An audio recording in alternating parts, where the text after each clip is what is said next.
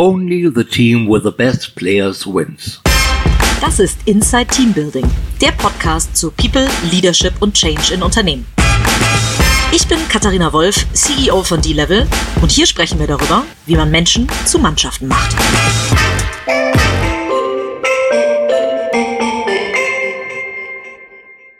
Hallo und herzlich willkommen zu einer neuen Ausgabe von Inside Team Building. Ich darf heute mal in meinem eigenen Büro sitzen, tatsächlich, auch wenn ich einen Gast habe, wo man wahrscheinlich in der ersten Sekunde hört, dass er nicht aus Hamburg kommt.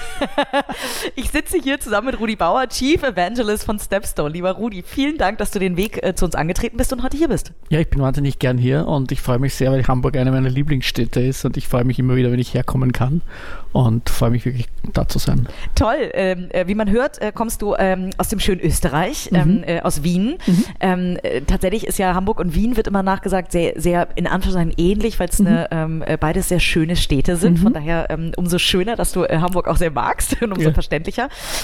vielleicht fangen wir wirklich mal so an, dass du mal erzählst, der ein oder andere hat vielleicht den Titel Evangelist mal so am Rande gehört oder noch mhm. gar nicht gehört, weiß aber nicht so richtig, was sich dahinter verbirgt. Was macht denn so ein Chief Evangelist bei Stepstone? Also man könnte mal davon ausgehen, dass Evangelisten auf der Bühne stehen und predigen. Ja. Das wäre so die erste Assoziation. In Wahrheit ist es genau umgekehrt. Also ich bin sehr, sehr viel draußen, ich bin sehr, sehr viel in Kontakt mit Menschen, aber ich, ich, ich höre sehr viel zu. Und warum haben wir diese Stelle geschaffen? Das ist einfach daraus entstanden, dass sich dieser Arbeitsmarkt sowas von verändert hat in den letzten Jahren, dass ich glaube, niemand mehr da draußen gibt, der wirklich versteht, was da gerade passiert. Und wir haben einfach gesagt, bevor wir da jetzt in eine Richtung losgehen und auf dem Bahnsteig der Disruption fahren ja jeden Tag hunderte Züge durch und dann gesagt, wir wollen halt den Fehler machen, in den falschen Zug einzusteigen und haben diese Rolle geschaffen, um ein, ein Ohr am Markt zu haben, das einfach draußen ist und versteht, was da gerade passiert. Und was passiert da draußen gerade? Du, was passiert? Auf der einen Seite ist es wahnsinnig kompliziert oder es hört sich wahnsinnig kompliziert an. Auf der anderen Seite ist es, glaube ich, ganz, ganz einfach. Es geht um Menschen. Ja? Und wir haben ein paar Phänomene, die dazu führen, dass es komplexer geworden ist. Ich sage immer, Recruiting aus Recruiting ist, aus dem Handwerk Recruiting ist eine Kunst geworden. Und das ist so schön, dass du das sagst, ja. Das, das Handwerk Recruiting war so eine Mechanik, die funktioniert hat. Das hat auch uns das Leben viele Jahre auch, ich sage jetzt nicht leicht gemacht, aber doch einfacher gemacht, weil wir ja, man hat als Unternehmen Stellenanzeigen geschalten, man hat ein bisschen Traffic draufgepackt und dann sind die Bewerbungen halt äh, einmal mehr, einmal weniger, aber doch sehr kontinuierlich bei der Tür reingekommen. Und man hat sich dann endlos Zeit auch lassen können, um diese Menschen dann zu interviewen oder auch nicht zu interviewen, um sie gut zu behandeln, um sie schlecht zu behandeln. Und die Phänomene, die jetzt passieren, die das gerade in die andere Richtung drehen, ist, wir steuern auf einen Fachkräftemangel zu wenn man sich die Demografie in Sind wir da nicht sogar schon drin? Ja, du, wobei ich glaube, das, was wir momentan spüren, ist wirklich nur die Spitze des Eisbergs. Also okay. dieser War for Talent, ich bin 2014 zu Stepstone gekommen, ein bisschen als Quereinsteiger in diese Branche. Und da war War for Talent schon ein großes Schlagwort, ein großes Passwort, vor dem man sich so richtig schön fürchten konnte.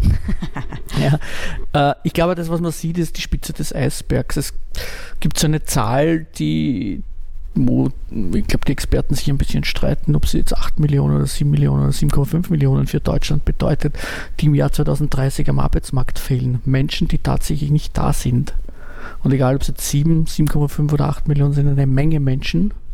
Und die Ressource Mensch, und das meine ich jetzt überhaupt nicht despektierlich, ist halt etwas, was man sehr, sehr schwer im Prinzip äh, schaffen oder ersetzen kann. Und ich glaube, deswegen ist jede Anstrengung notwendig. Ich glaube, das zweite Phänomen, das dazugekommen ist, dass sich die, die Anzahl der Touchpoints massiv verändert hat. Ich habe noch 19, in den 90er Jahren, Anfang der 90er Jahre Job gesucht. Da gab es eine Wochenendausgabe einer Tageszeitung. Da waren die ganzen Jobinserate drinnen. Die hat man genommen, den Leuchtstift, die Schere, Klebstoff.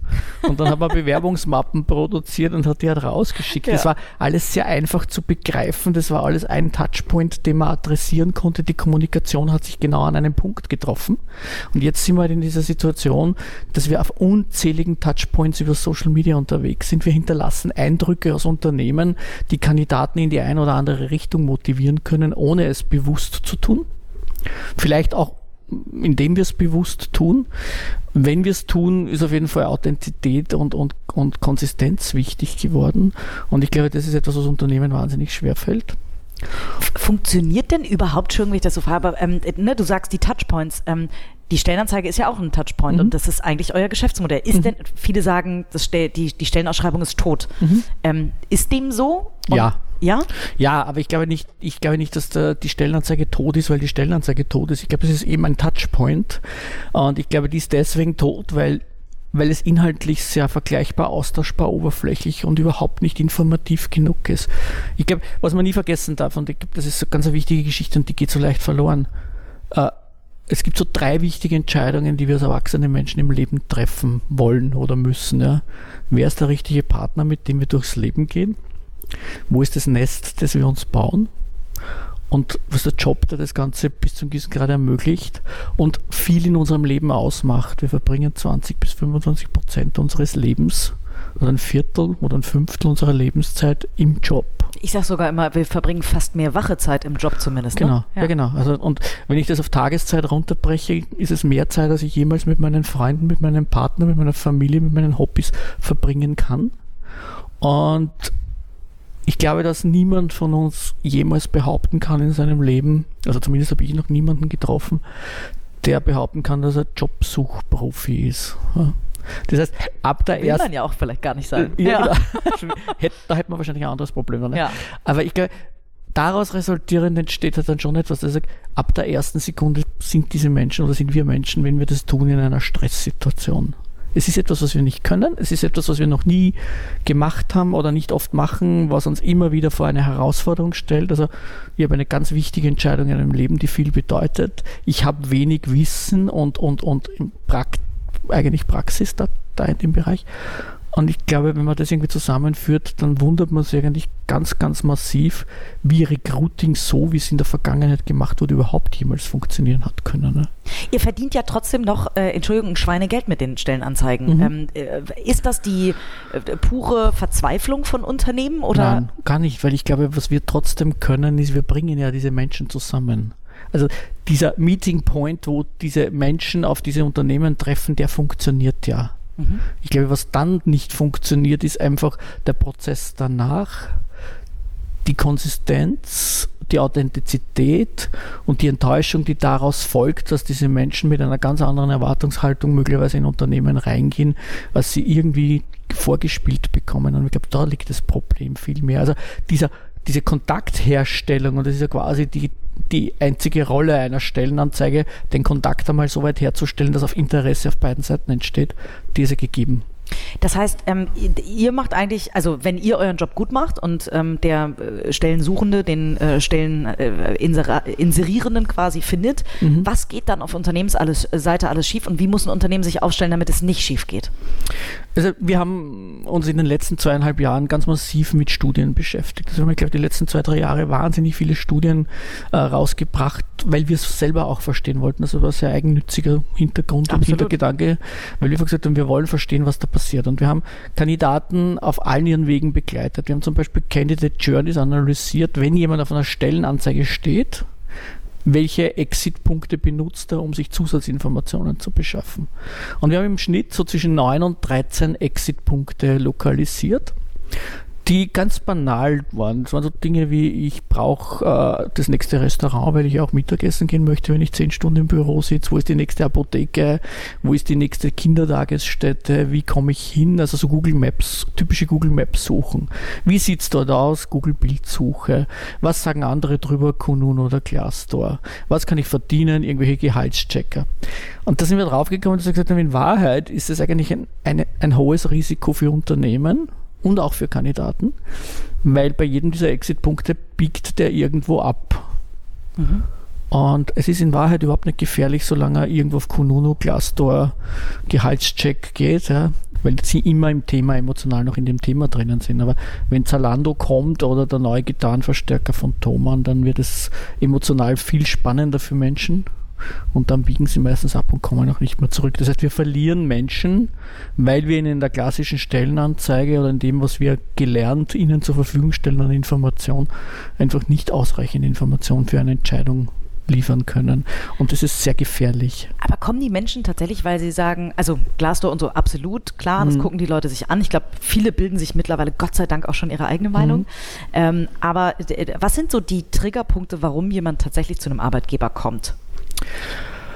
Das haben wir auch in einer Studie untersucht und da haben wir uns auch angeschaut, also nicht einmal nur, warum sie kommen, sondern auch, was die Gründe sind, warum Menschen in einem Unternehmen bleiben möchten. Sehr spannend. Und da ist es so, dass an erster Stelle, und das ist überhaupt nicht verwunderlich, das haben wir zuerst ja schon kurz gesagt, wir verbringen wahnsinnig viel Zeit im Job, also Tageszeit. Und das sind an erster Stelle einfach die Menschen. Also wir kommen immer nur in die Arbeit, weil wir Menschen mögen, weil wir mit Menschen gerne zusammenarbeiten, weil uns diese Menschen auch wichtig sind. Das steht an erster Stelle. An zweiter Stelle auch nicht verwunderlich steht Sinn und Wertschätzung. Ja, ich glaube, wenn wir ein Viertel seiner Lebenszeit sinnlos verbringen würden, würden wir uns am Ende unseres Lebens wahrscheinlich auch die Frage stellen, was war jetzt mit dem Viertel? An dritter Stelle steht der Vorgesetzte als Mensch. Ne? Mit seinen Verhaltensweisen, mit seinem Vertrauen, das er uns entgegenbringt, mit seiner Wertschätzung, die er uns entgegenbringt oder auch nicht. Und an fünfter Stelle kommt dann die Work-Life, an vierter Stelle kommt dann die Work-Life-Balance, weil es einfach nicht mehr so ist wie in meiner Vergangenheit, ich habe so 1986 als Ingenieur begonnen, mit einem weißen Arbeitsmantel noch. Und wenn ich den anhatte, war ich arbeiten. Wenn ich den an einen Haken gehangen habe, war ich halt wieder in meiner Freizeit. Da gab es einen Schranken beim Bordieren. Wenn man da durchmarschiert ist, dann war man eigentlich wirklich draußen. Ich war völlig isoliert von der Arbeitswelt. Es gab keine Social Media, es gab kein Handy, es gab kein E-Mail. Es gab all diese Dinge nicht, die uns da irgendwie noch nachverfolgen haben können. Und ich glaube, daraus ist einfach eine andere Erwartungshaltung geworden. Menschen sagen, wenn ich schon um 22.30 Uhr Social Media Content fürs Unternehmen verteile und kommentiere und mich da irgendwie auch mehr oder weniger fürs Unternehmen noch einsetze, dann hätte ich auf der anderen Seite ganz simpel auch dieses Vertrauen, wenn ich einmal am Vormittag den Installateur im Haus habe, dass ich dann zu Hause sein kann und von zu Hause arbeiten kann und mich nicht eine Stunde ins Büro stau, dann wieder eine Stunde heimstau, dann den Installateur eine halbe Stunde ins Haus lasse und dann staue ich mich noch einmal zurück. Ich glaube, das ist einfach eine Erwartungshaltung. Und fünfter Stelle kommen die Entwicklungsmöglichkeiten, die wir als Unternehmen, Perspektiven, die wir aufzeigen können, weil wir natürlich im Leben immer auf einem Weg sind und auch irgendwo ein Ziel sehen wollen. An sechster Stelle kommt dann endlich das Gehalt. Wow, an sechster Stelle noch, An sechster ja. Stelle. Eigentlich ja schön.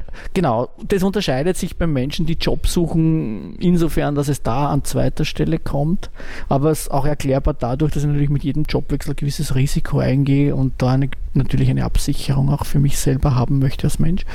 Und an siebter und achter Stelle kommen dann endlich der Tischkicker, der Wutzel und der Cappuccino, ja, die Playstation und der Obstkorb. Ja. ja, ja also alle, okay. alle, alle die Dinge, die wir so ganz offensichtlich herzeigen, weil uns nichts Besseres einfällt, die kommen halt dann wirklich relativ spät in dieser Liste. Und wenn man sich das jetzt einmal durchdenkt, was ich als Unternehmen tun muss, ich muss genau diese Dinge einfach transportieren. Und mir wahrscheinlich erstmal im ersten Step darüber Gedanken machen. Wer bin ich überhaupt? Genau. Wofür braucht es mich? Also Simon Sinek hat in seinem Buch gesagt, it always starts with why. Ja. ja. Und das ist wahrer und richtiger, als es jemals war. Es war wahrscheinlich in der Geschichte der Menschheit immer gleich wichtiger.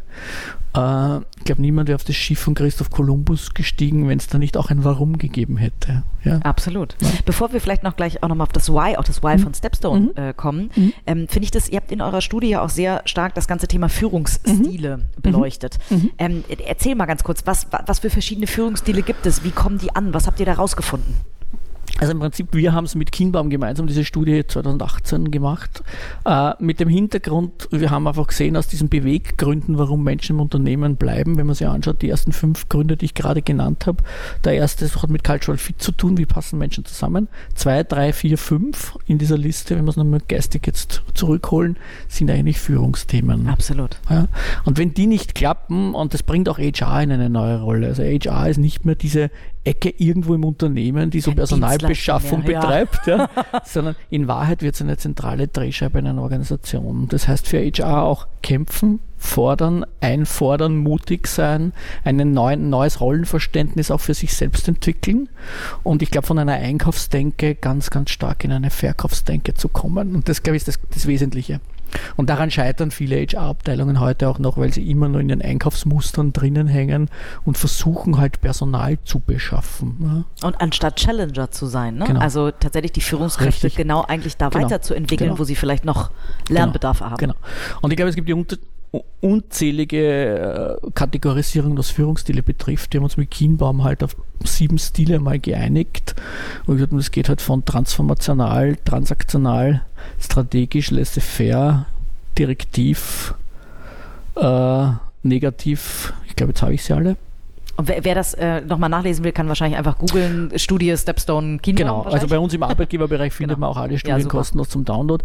Äh, die Aussage und das, was sich dahinter verbirgt, ist, dass das Gap zwischen der Wahrnehmung von Führung in den deutschsprachigen Organisationen, Unternehmen und dem, was Mitarbeiter sich wünschen, teilweise kilometerweit auseinanderklafft.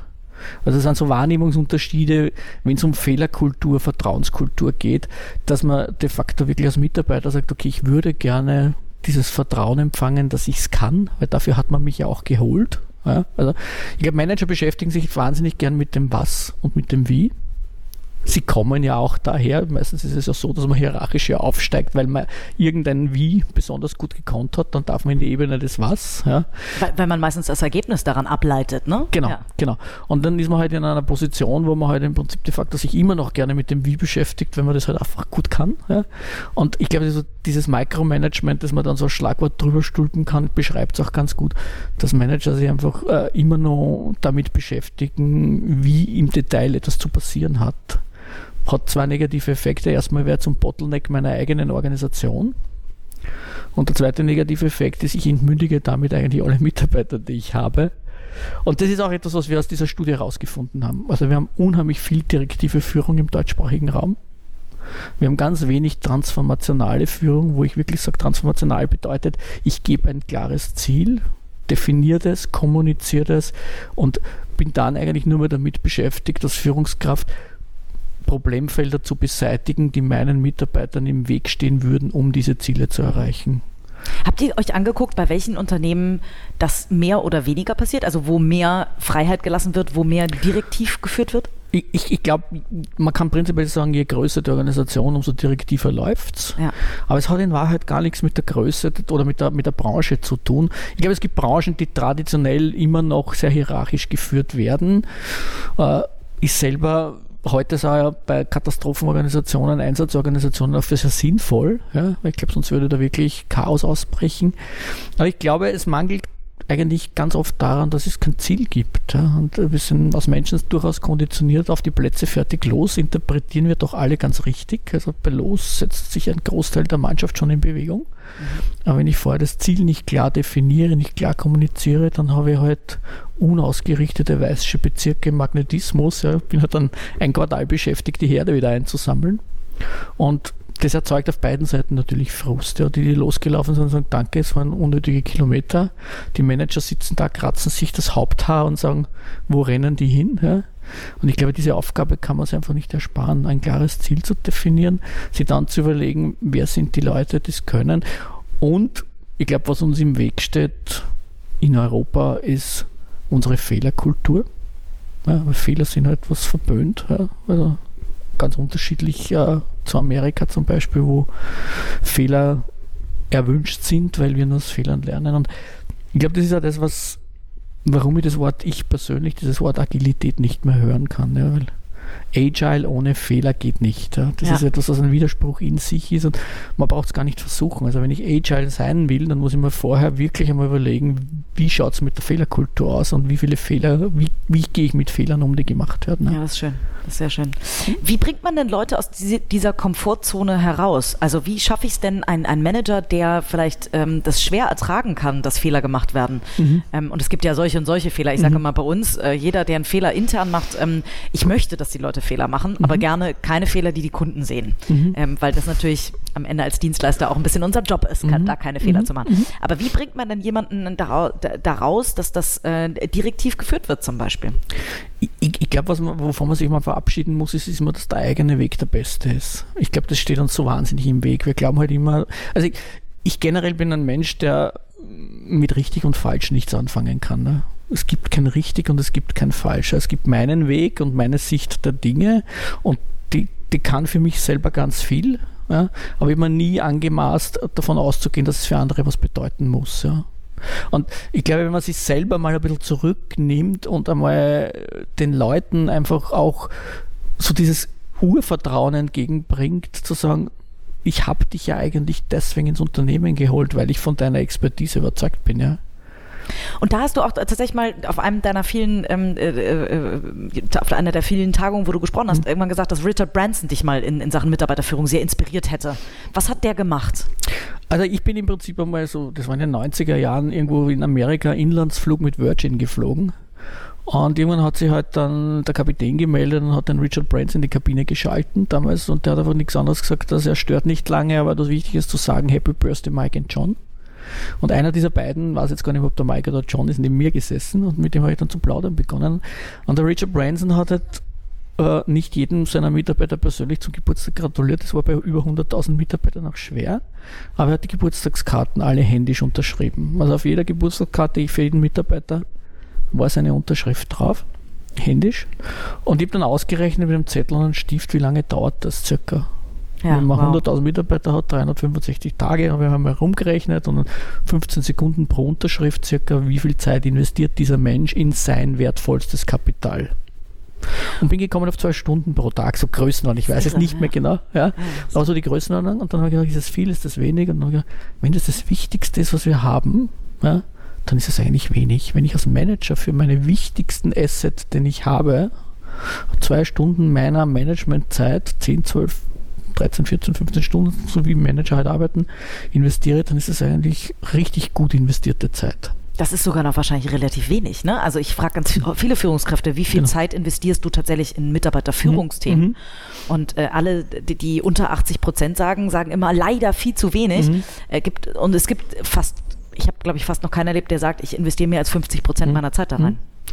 Und, und ich habe dann begonnen, und das mache ich eigentlich seit 25 Jahren, also seit dem Zeitpunkt, ich habe dann viele Bio Biografien gelesen und habe eigentlich mich beschäftigt damit, warum sind Unternehmen, die ähnliche oder gleiche Produkte auf den Markt bringen, die einen gibt es 100 Jahre und die anderen gibt es 5 Jahre. Und ich bin eigentlich immer zum selben Schluss gekommen, dass es eigentlich immer am, an der Kultur und an, an, an, an der Wirkungsweise dieses Unternehmens liegt. Und äh, ich habe dann begonnen, ich schreibe zum Beispiel jedes Jahr meinen Mitarbeitern zu Weihnachten einen zweiseitigen handgeschriebenen Brief. Und das ist bei fünf Leuten ganz lustig, das ist bei 70 Leuten viel Arbeit. Und ich habe das jetzt gehabt, also die, die größte Organisation, für die ich es gemacht habe, waren so 140 Mitarbeiter. Und jetzt Toll. im Moment habe ich gerade 70 in Wien sitzen und mache das jedes Jahr. Und es ist eine wahnsinnig faszinierende Erfahrung, wie sehr das Menschen berührt. Ja. Das ist jetzt nicht nur, ich wünsche dir und deiner Familie frohe Weihnachten, sondern es ist wirklich eine Geschichte, die ich mit diesen Menschen erlebt habe. Und für mich war das dann immer so faszinierend, wenn Mitarbeiter im November beginnen und die Weihnachtsfeier ist dann Anfang Dezember und ich bin viel unterwegs, dann sehe ich den oft wirklich so ein bis zweimal bei der Kaffeemaschine, in der Kaffeeküche. Und trotzdem hast du zu diesen Menschen, sobald du schreibst, lieber Martin, hast du eine Geschichte.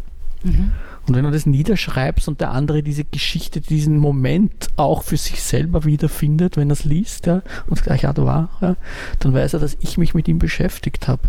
Und das macht es sehr wertvoll.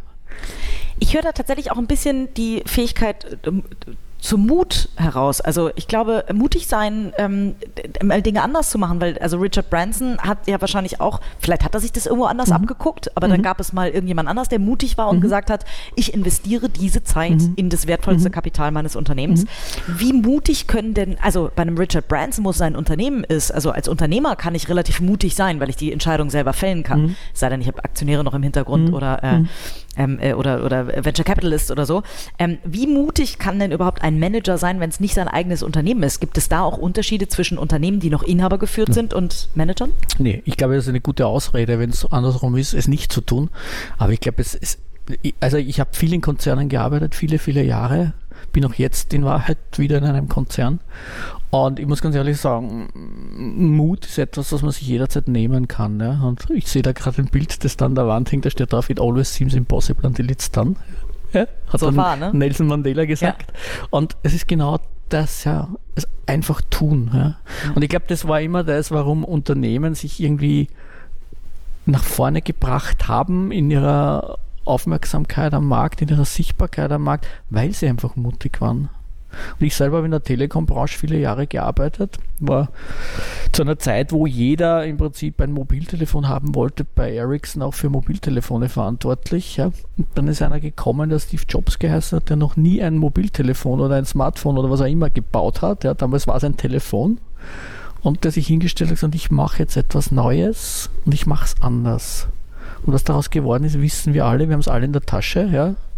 und funktionieren alle nach dem gleichen Prinzip. Und den Steve Jobs hat man damals gefragt, weil die, ich glaube, die ganze Entwicklungsbranche der anderen Telekom- äh, oder Mobiltelefonhersteller hat sich damals schief gelacht. Man hat ihn damals gefragt bei der Pressekonferenz, warum das Telefon so groß ist, das erste iPhone. Und er hat gesagt, wenn ich den, Entschuldigung, wenn ich den Abstand zwischen Mund und Ohr eines Menschen nicht verändern werde können. Wow, ja.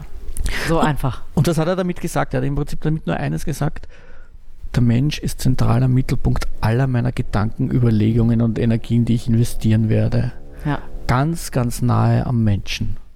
Und mit dem hat er die Intuition des Menschen berücksichtigt. Er hat im Prinzip de facto alles eingebaut, was wichtig ist, um Menschen das Gefühl zu geben, dieses Ding wirklich gern haben zu wollen, im Sinne von, ich mag es, weil ich es gut bedienen kann, weil ich mich auskenne, weil es meiner Intuition folgt. Mhm.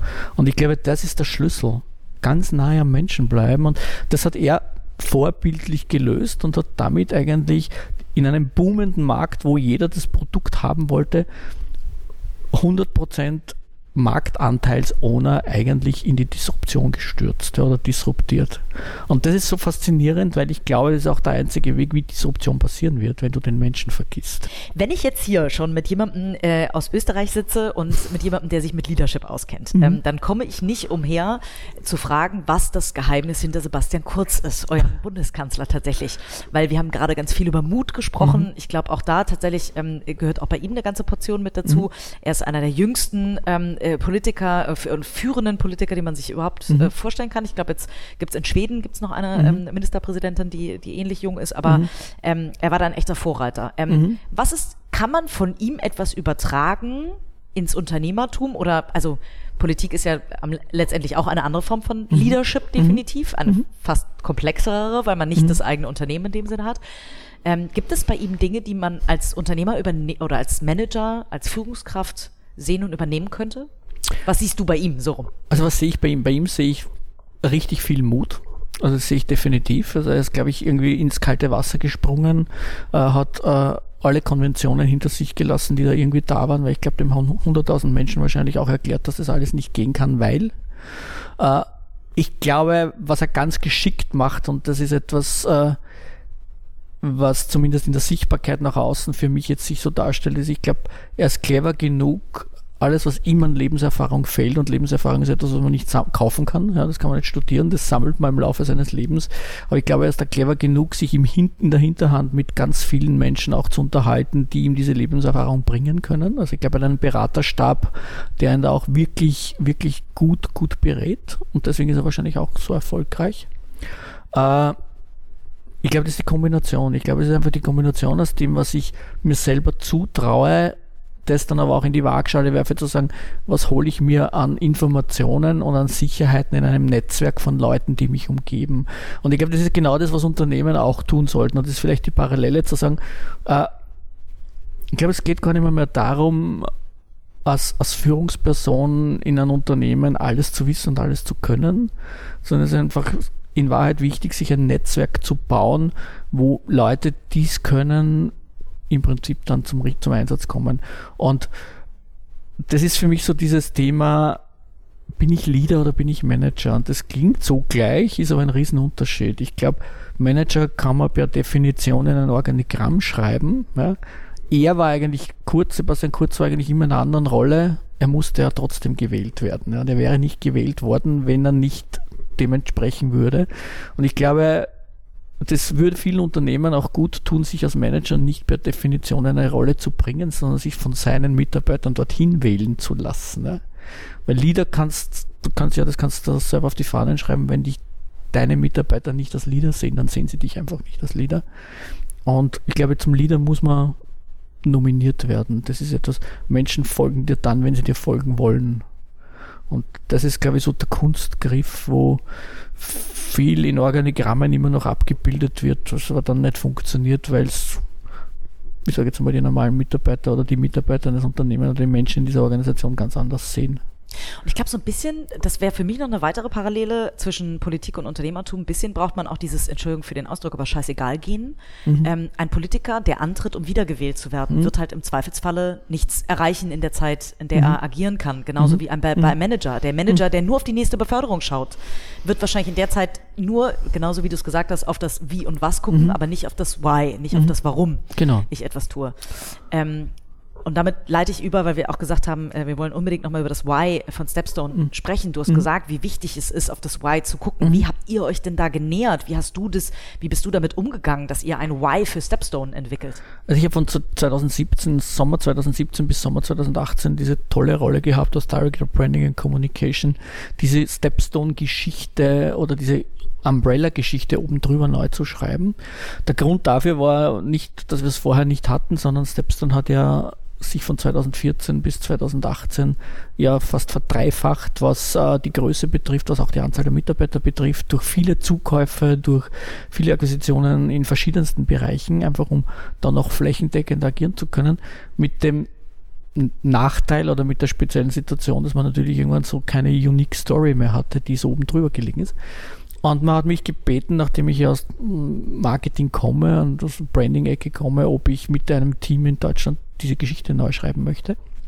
Und es waren die schwierigsten und frustrierendsten sechs Monate, also die ersten sechs Monate waren die schwierigsten und frustrierendsten meiner, meiner Was haben Sie so schwierig und frustrierend gemacht? Das ist ganz simpel. In Wahrheit ist es ja so, dass sich der Planet äh, Erde seit Millionen von Jahren dreht. Ja, mit Stepstone, ohne Stepstone. Wird sich, wird sich auch weiter drehen. Also ich bin fest davon überzeugt, dass es da wahrscheinlich sich weiter drehen wird. Und genau dieses Bewusstsein als rational denkender Mensch, der sagt, wofür braucht es uns wirklich, macht es einfach so schwer. Ja? Und du rennst halt ständig hin und her zwischen der pathetischen Ecke, der esoterischen Ecke und der reellen Welt. Und das hat es für mich so schwer gemacht, da diese, diese Balance zu finden, zu sagen, wo hängst du diese Geschichte auf, dass sie weder das eine noch das andere ist. Und wir sind dann gekommen eigentlich über doch einen esoterischen Ansatz mit dem Thema Traumjob. Und haben dann eigentlich gesagt, ist es nicht wert, dass jeder Mensch möglichst nahe an seinen Traumjob rankommt? Und was können wir als Stepstone dafür tun? Und das ist auch unsere Mission geworden, dass wir gesagt haben, we're helping people to find the job they love. Schön. Und das ist ein schöner Satz. Und den kann man richtig. Why. Das ja. ist ein schönes Why. Ja. Und dieses Why haben wir dann so wirklich in eine Traumjob-Geschichte reingepackt und die auch geschrieben. Und ich muss sagen, egal wann ich auf der Bühne stehe und die erzähle, ich kriege unheimlich viel zurück vom Publikum, weil Menschen sich sofort wiederfinden. Toll. Und gesagt, wir können den Leuten die Verantwortung nicht abnehmen, selber auch darüber nachzudenken, was macht mich glücklich. Das wollen wir auch gar nicht.